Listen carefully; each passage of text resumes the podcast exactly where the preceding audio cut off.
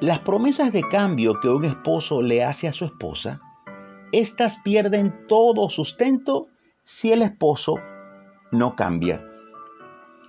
Mientras él está prometiéndole que va a cambiar y le ha fallado, por ejemplo, la primera vez, la esposa podría mostrar cierta aceptación y esperar para ver el cambio. Pero si luego el esposo falla repetidamente y viene arrepentido una y otra vez, esto supone un descaro, una burla, un irrespeto, un fastidio. Esto representa muchas cosas malas para su esposa, porque el hombre solo está arrepentido, pero sigue siendo el mismo mal portado de siempre. Entonces, se puede ver que solo arrepentirse no basta. Para que exista un verdadero cambio en la vida del ser humano, además del arrepentimiento debe haber una conversión. ¿Y qué es conversión? Es el efecto eh, de que una persona o una cosa se transforme en algo distinto de lo que es o de lo que ha sido hasta ahora. Entonces, si solo está presente el arrepentimiento, no se verá ningún cambio.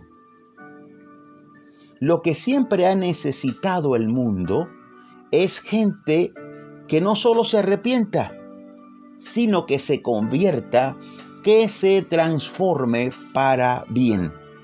Lo que necesita tu familia, amigo mío, amiga, ya no es tanto que tengas remordimiento, que tengas arrepentimiento, sino que te conviertas en otra persona, que te conviertas en la persona que les haga bien.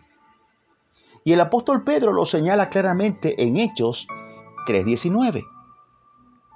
Dice, así que arrepentíos y convertíos para que sean borrados vuestros pecados para que vengan de la presencia del Señor tiempos de refrigerio. Arrepentíos y convertíos. Esto es una dupla. No se puede separar, no, no funcionan separados. Arrepiéntete, pero conviértete. Y vendrán tiempos de alegría para tu casa, para los tuyos. Si seguimos viviendo en nuestros en nuestros hogares. Y seguimos siendo los mismos de siempre, con las mismas malas costumbres. Nuestras casas, nuestras familias seguirán sumidos en llanto, en discusiones, en contiendas, peleas, hasta golpes. ¿Por qué? ¿Hasta cuándo? Hasta que decidamos convertirnos. Y quizá lo has intentado todo con tu cónyuge o con tus hijos, terapias, psicólogos, psiquiatras, reuniones familiares, meditación, está bien. Está bien intentar. Pero déjame decirte esto. Todo eso está dentro del recurso humano, dentro de nuestra propia fuerza.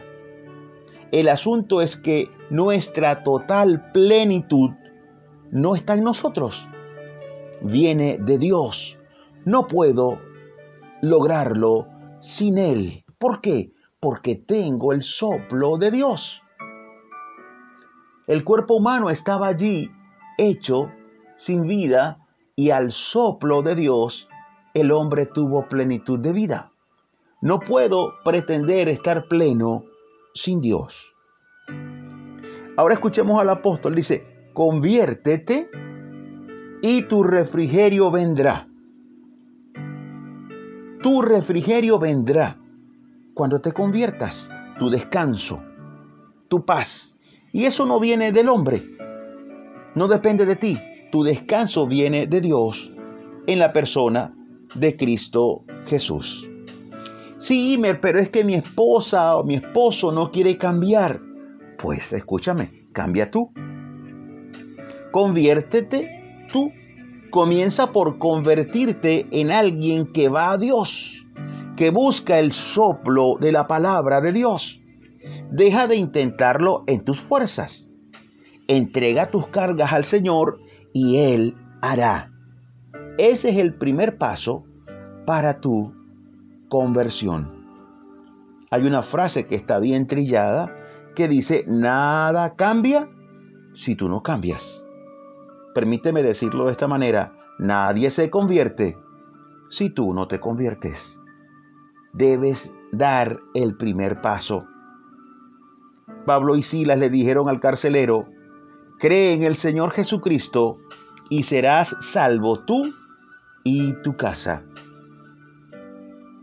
Hoy quiero concluir diciéndote, no esperes que el otro cambie, que tu hijo cambie. Si estás escuchando estas palabras, es porque Dios quiere que seas tú quien dé el primer paso. Y eso se traducirá en salvación, no solo de tu alma, sino también en salvación y refrigerio para todos los tuyos. Es una cuestión de fe. Da el primer paso. Yo quisiera orar, repite por favor después de mí estas palabras. Señor, gracias por tu amor. Gracias por esa divina semilla que ha sido sembrada hoy en mi corazón. Deseo cambiar mis maneras. Quiero convertirme y ser como tú quieres que sea. Quiero ser tal cual tú me pensaste. Hoy te recibo en mi corazón declarando que por mi ejemplo muchos llegarán a ti. En el nombre de Jesús. Amén. Y amén. Maravilloso. Maravilloso. Recuerda, tu conversión hará posible la conversión de muchos. Cuida tu testimonio, ya que es exactamente eso, tu testimonio, lo que ganará a tu familia para Dios. Dios te bendiga siempre. Yo soy tu amigo Imer Narváez y seguimos aquí dando pisadas de fe junto a ti. Hasta la próxima. Dios mediante.